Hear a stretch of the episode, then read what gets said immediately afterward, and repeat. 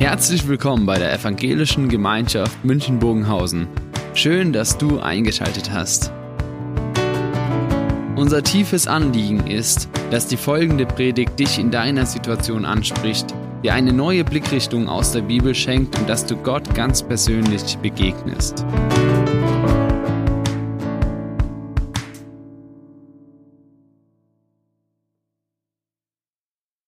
Das Thema wurde schon genannt. Glaube in schwierigen Zeiten, der Umgang mit unerhörten Gebeten. Ich denke, von uns als Christen wird wahrscheinlich fast von allen die Zustimmung zu der Aussage kommen, Gebet ist ein wichtiger Bestandteil des Glaubens. Gespräch mit Gott, Gebet gehört wirklich dazu. Und ich glaube, die meisten würden sogar zustimmen und sagen, ich glaube, dass Gott hört, wenn ich bete. Würde ja auch sonst keinen Sinn machen. Sonst wäre es ja bloß eine Selbstbeschäftigung. Umso schwieriger dann aber, wenn ich sage, Glaube hat Gebet als wichtigen Bestandteil und Gott hört, wenn Gott nicht auf meine Gebete reagiert, so wie ich das erbeten habe. Und dann stellt man auf einmal sofort natürlich die Frage und fragt Gott, warum nicht? Und man sucht die Ursache bei Gott. Warum hörst du nicht, was ich brauche, warum siehst du mich nicht, warum nimmst du mein Gebet nicht ernst? Und vielleicht wird das Ganze sogar dadurch noch verschärft, wenn ein anderer dann erzählt, ja, ich habe gebetet und Gott hat gehört.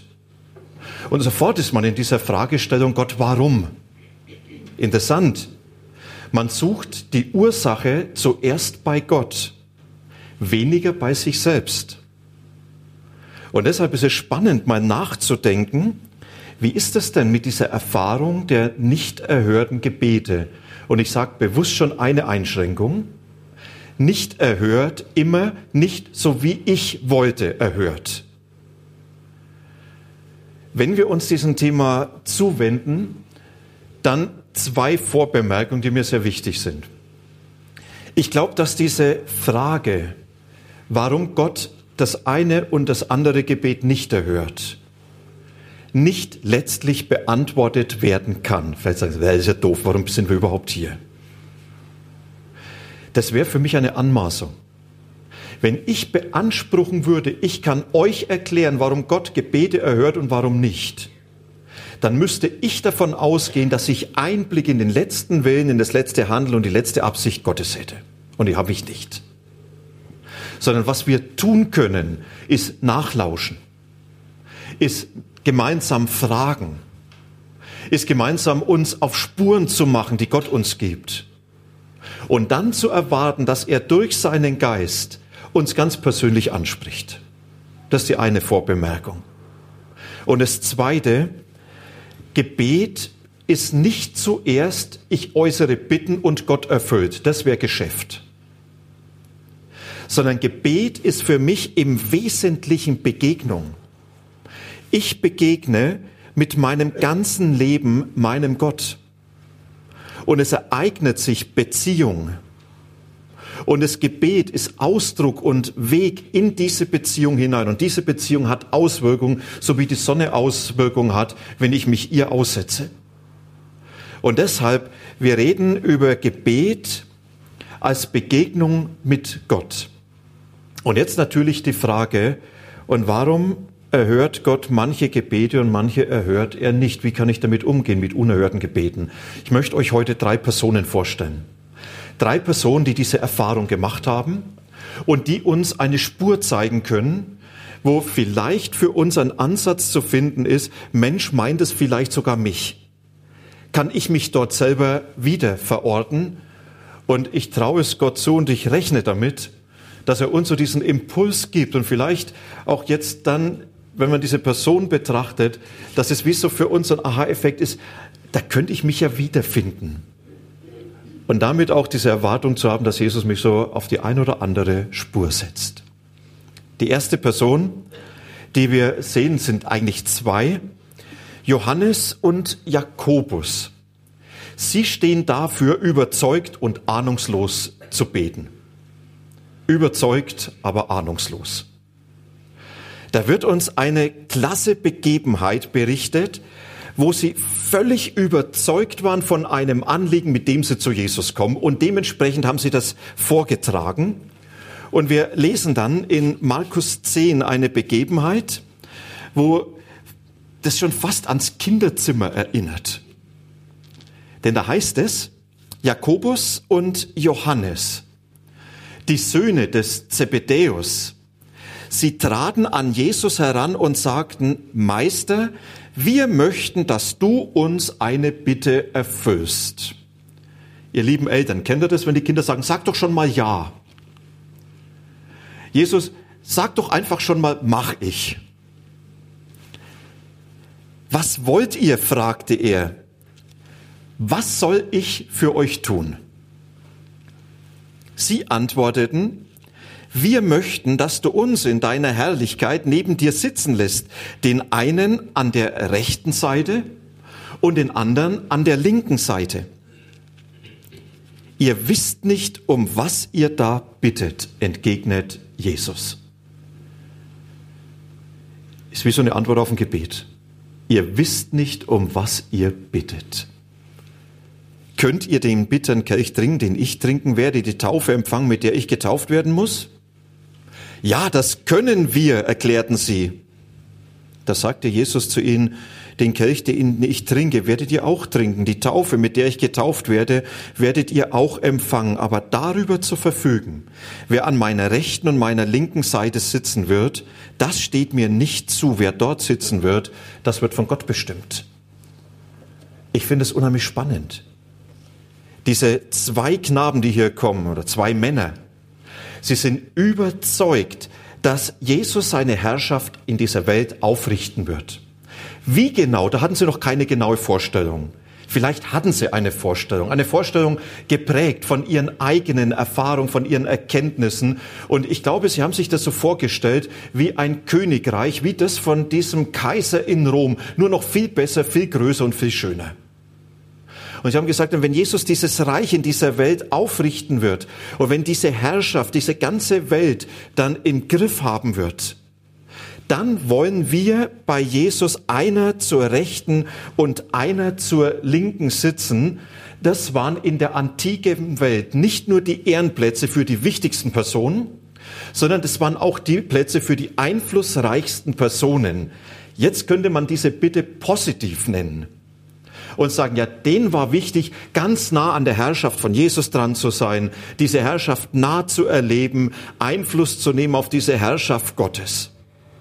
Man könnte es auch äh, negativ sagen, die waren einfach machtgeil. Wollten einfach eine große Nummer sein, die anderen übertrumpfen. Jesus, er antwortet und er zeigt ihnen, ihr Lieben, eigentlich habt ihr keine Ahnung. Ihr bittet und wisst nicht, wie diese Herrschaft Gottes wirklich aussehen wird. Ihr könnt es auch gar nicht wissen. Ihr habt keine Ahnung, welcher Plan, welches Werk Gottes da ist. Und ihr habt wahrscheinlich nicht mal eine Ahnung von euch selbst. Als Jesus sagt, könnt ihr denselben Weg gehen wie ich, so sagen wir, ja, kein Problem, können wir alles tun. Und an der Stelle dieser Blick in den Menschen, wo wir manchmal uns nicht nur überschätzen, sondern manchmal uns gar nicht wirklich kennen, bis in die Motivation rein. Und dann antwortet Jesus darauf ganz schlicht und sagt, ihr wisst doch nicht, um was ihr bittet. Ihr wisst nicht, was euer Gebet im letzten wirklich beinhaltet, weil ihr nichts versteht von dem Werk Gottes, von dem Plan Gottes und von der Absicht Gottes. Und weil er nichts davon versteht, was für euch gut ist und weil er nicht versteht, wie diese Zukunft sich entwickeln wird. Wisst ihr, ich finde es unheimlich herausfordernd. Weil ich den Eindruck habe, dass Jesus zu manchem meiner Gebete sagen muss, du weißt nicht, was du bittest. Du bist überzeugt davon. Überzeugt, dass das richtig und gut ist. Überzeugt, dass es dann auch ja dem Willen Gottes entspricht und dass es für Gott die beste Lösung wäre, wenn er so handelt, wie ich will überzeugt davon, dass es zum Besten für die ganze Welt ist, zum Besten für mein Umfeld und natürlich auch für mein Leben.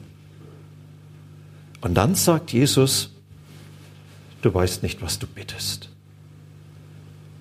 weil du keinen Einblick hast in das Werk Gottes. Vielleicht hat Gott ganz andere Pläne als du. Du weißt nicht, wie sich die Dinge in der Zukunft entwickeln. Du weißt nicht, was ich vielleicht noch ganz bewusst reifen lassen will. Du weißt es nicht. Und dieses nicht erhörte Gebet, diese nicht erhörte Bitte dieser beiden Männer setzt mich auf die Spur, dass Jesus vielleicht sagt, du, du betest leidenschaftlich, aber ahnungslos.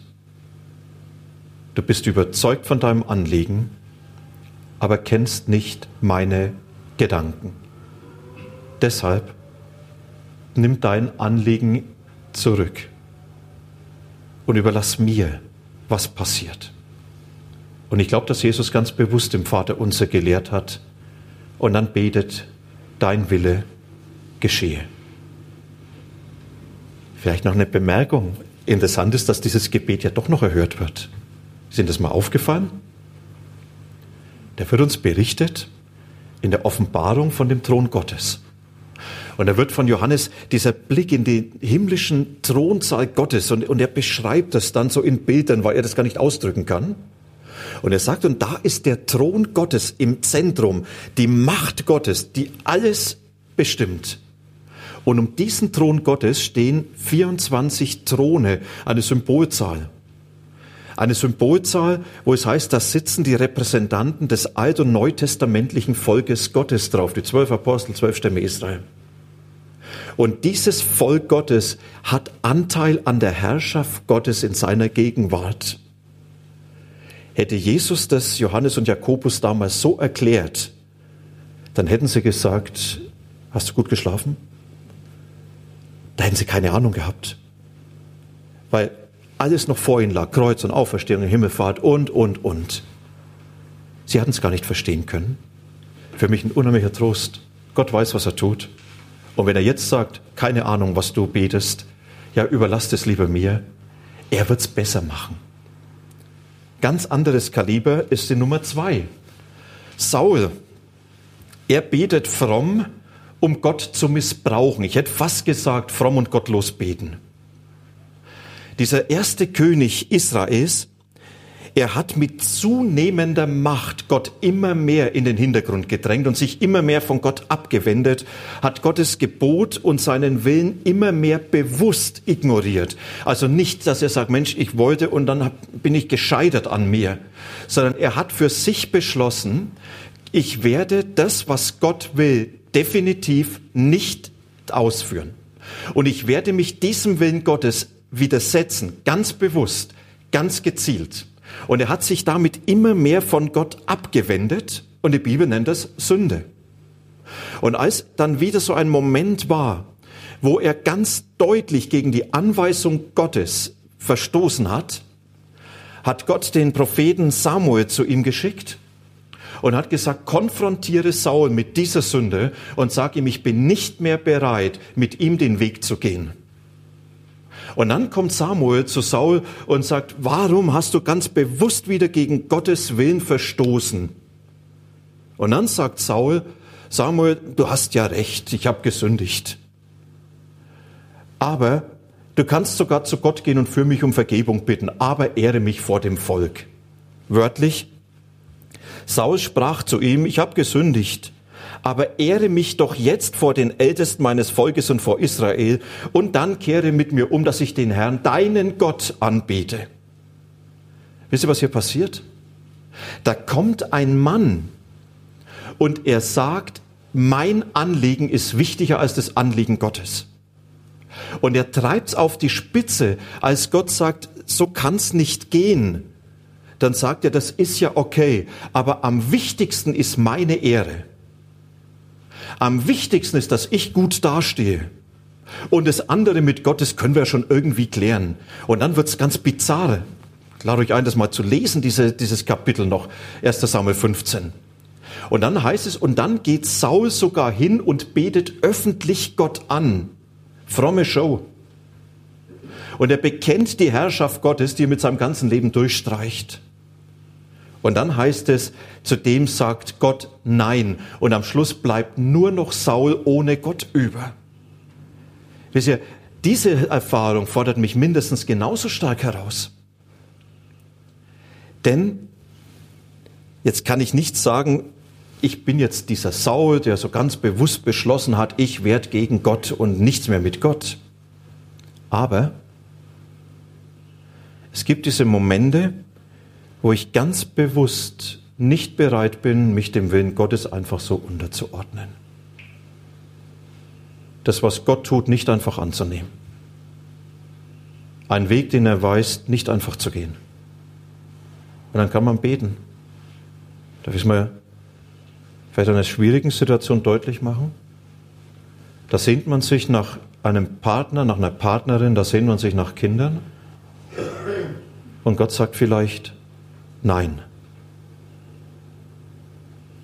Und dann fängt man an, dagegen anzugehen und anzugehen und anzugehen und zu klagen und Gott, warum und wie und so und ich mache mein Ding und du hast Ja zu sagen und du hast zu liefern. Oder wie mir dann mal jemand gesagt hat, wenn Gott mir keine Frau gibt, werde ich definitiv nicht mehr an ihn glauben. Ich muss sagen, den Kürzeren zieht nicht Gott. Versteht ihr Saul? Er sagt ganz bewusst, ich missbrauche Gott und das Gebet damit mein Wille geschieht. Und vielleicht muss ich ganz bewusst mal sagen, Gebete, die nicht erhört werden, so wie ich es will, hat es vielleicht damit zu tun, dass ich unbedingt etwas will, wo Gott sagt, nein. Und dann tobt der Machtkampf, geprägt von Klagen, von Anklagen, von Unzufriedenheit, oder vielleicht sogar von einer inneren Distanzierung, wo ich von Gott enttäuscht bin und sage, Gott, ja, wenn du so bist, wie soll ich dann noch an dich glauben? Und die dritte Person. Etwas umgänglicher, vorbildlich, aber nicht weniger herausfordernd. Paulus. Vielleicht kennen manche von euch seine Situation, wo berichtet wird, dass er krank war. Und er betet dringend, aber mit Offenheit. Und da wird beschrieben, dass er diese Krankheit erlebt hat. Und es ist nicht so, ich habe mal Rücken, sondern es war eine chronische Krankheit, die ihn extrem beeinträchtigt hat. Und es war eine Krankheit, die für Paulus nicht nur mit Leiden verbunden war, sondern er sagt, das ist wie, als wenn der Teufel Hand an mich legt. Es ist wie, als wenn der Teufel etwas verhindern will und das, was er tut, er bittet jetzt um Heilung, nicht damit es mir wieder gut geht, damit ich wieder besser meinen Sport machen kann, sondern er bittet um Heilung, damit er Jesus besser dienen kann. Da ist eine ganz tiefe Absicht dahinter. Ich möchte doch noch viel mehr für Jesus tun. Ich bin so gehandicapt. Jesus, bitte heile mich. Und er fleht zu Gott und Jesus sagt Nein dazu, ganz bewusst, du wirst nicht geheilt. Das liest sich so schnell. Das heißt, Paulus, Du wirst weiterhin Schmerzen erleiden, du wirst weiterhin äh, beeinträchtigt sein und du wirst keine Hilfe erfahren in dieser Situation, dass diese Krankheit leichter oder besser wird. Wisst ihr, das ist für viele der Punkt, wo man dann klagen und anklagen vor Gott steht und sagt, ja Gott, was soll das überhaupt? So ungefähr in unserer heutigen Zeit, nachdem Gesundheit ja ein ganz wichtiges Gut ist, Hauptsache gesund und Gott hat dafür zu sorgen.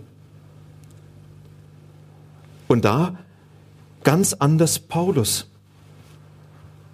Er bittet dringlich, Herr, nimm mir doch diese Last. Aber er betet mit einer Offenheit, wo er sagt, und wenn du Nein sagst, bin ich offen dafür, dieses Nein anzunehmen und durch dieses Nein eine neue Perspektive und eine neue Spur zu finden. Und sein Gebet wird zum Weg, sich mit dieser Last zu Jesus hinzubeten. Und dann schreibt er, über seine Erfahrung, 2. Korinther. Ich verzichte darauf, mich zu rühmen. Da hat er vorher gesagt, da gibt es einige, die müssen angeben wie sonst was. Und er sagt dann, ich habe viele Offenbarungen erhalten, die etwas ganz Außergewöhnliches darstellen. Gerade deshalb nämlich, um zu verhindern, dass ich mir etwas darauf einbilde, ist mir ein Leiden auferlegt worden, bei dem mein Körper wie von einem Stachel durchbohrt wird. Einem Engel des Teufels wurde erlaubt, mich mit Fäusten zu schlagen, damit ich vor Überheblichkeit bewahrt werde. Dreimal habe ich deswegen zum Herrn gebetet. Ich habe ihn angefleht. Dieser Engel des Satans möchte von mir ablassen. Doch der Herr hat zu mir gesagt, meine Gnade ist alles, was du brauchst. Meine Kraft kommt gerade in der Schwachheit zur vollen Auswirkung. Deshalb will ich nun mit größter Freude und mehr als alles andere diese meine Schwachheit rühmen, weil dann die Kraft von Christus in mir wohnt. Ja, ich kann es mit ganzem Herzen akzeptieren, dass ich wegen Christus mit Schwachheiten lebe und Misshandlungen, Nöte, Verfolgungen, Bedrängnisse ertragen muss. Denn gerade dann, wenn ich schwach bin, dann bin ich stark. Ich finde es hammerhart, was Paulus hier schreibt. Vor allem vor dem Hintergrund, dass er sagt, ich sage ja dazu, weil ich weiß, dass diese Krankheit, dieses Leiden mich ein Leben lang begleiten wird. Und es was für Paulus bewusst ist. Er sagt, über meine Bitte, über das Nein Gottes habe ich eins verstanden. Diese Krankheit ist ein Werkzeug Gottes, durch das er mich bewahrt. Und diese Erkenntnis kann er nur deshalb finden, weil er sagt, ich habe gefleht vor Gott. Das ist nicht nur so wie ein kurzes Tischgebet. Das war ein Ringen vor Gott. Bitte heile mich, bitte gib mir, bitte nimm diese Krankheit. Und er sagt, und hinter diesem Weg hat Gott mir gezeigt, nein. Und er sagt, und ich bin offen dafür zu fragen, warum, was ist dann dein Weg? Und dann hat mir Jesus gezeigt, durch diese Krankheit bewahre ich dich. Er bewahrt Paulus vor seiner größten Stärke. Denn Paulus war ein Eiferer, ein Macher, einer, der Dinge in die Hand genommen hat, einer, der vorangegangen ist. Er war so der, der sich in den Sturm gestellt hat. Das war ja schon vor seiner Hinkehr zu Jesus. Leidenschaftlich. Auf ihn kommt's an.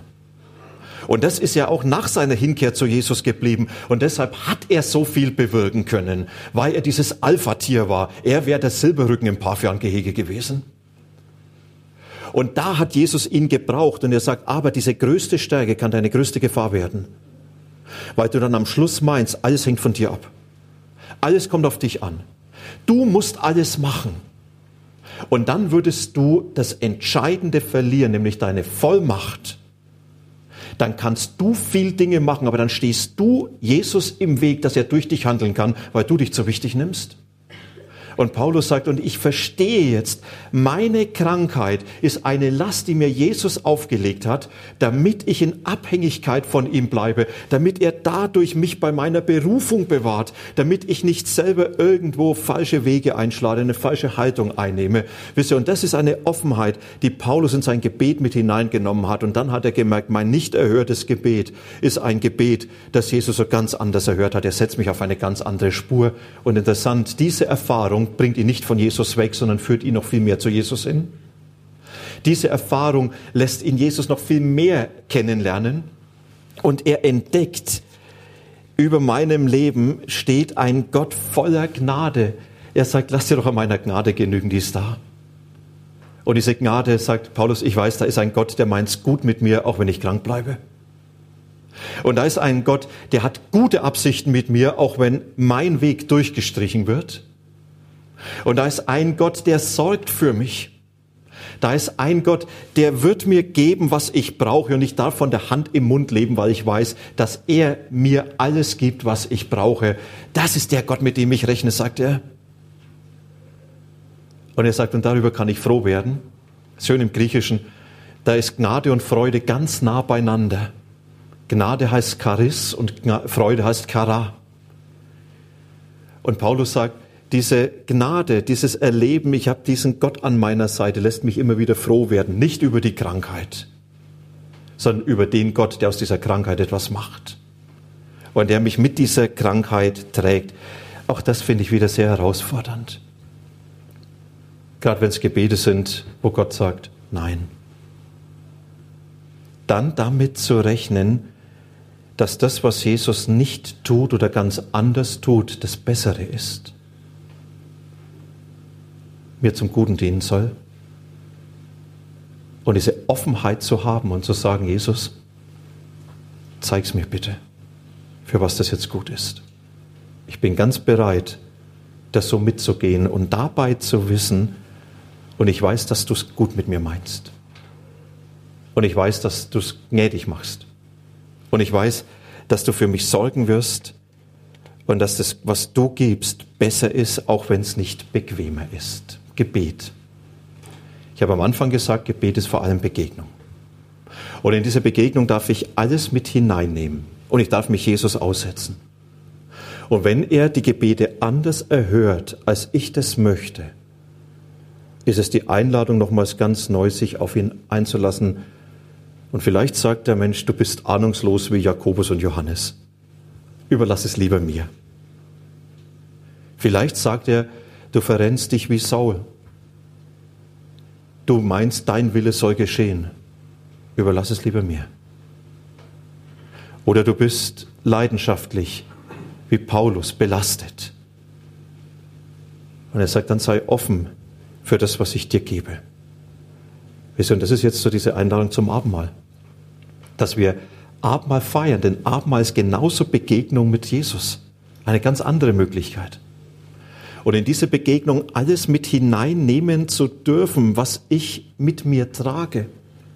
Meine nicht erhörten Gebete, meine größten Wünsche, mein größtes Scheitern, meine größten Freude, das alles mit hineinzunehmen und zu sagen, Jesus, genau so komme ich jetzt zu dir und ich möchte das in die Begegnung mit dir hineinnehmen und ich möchte es nicht nur bei dir wissen, sondern ich möchte, dass du mir dabei begegnest und dass du mich prägst und dass du Einfluss nimmst auf das alles.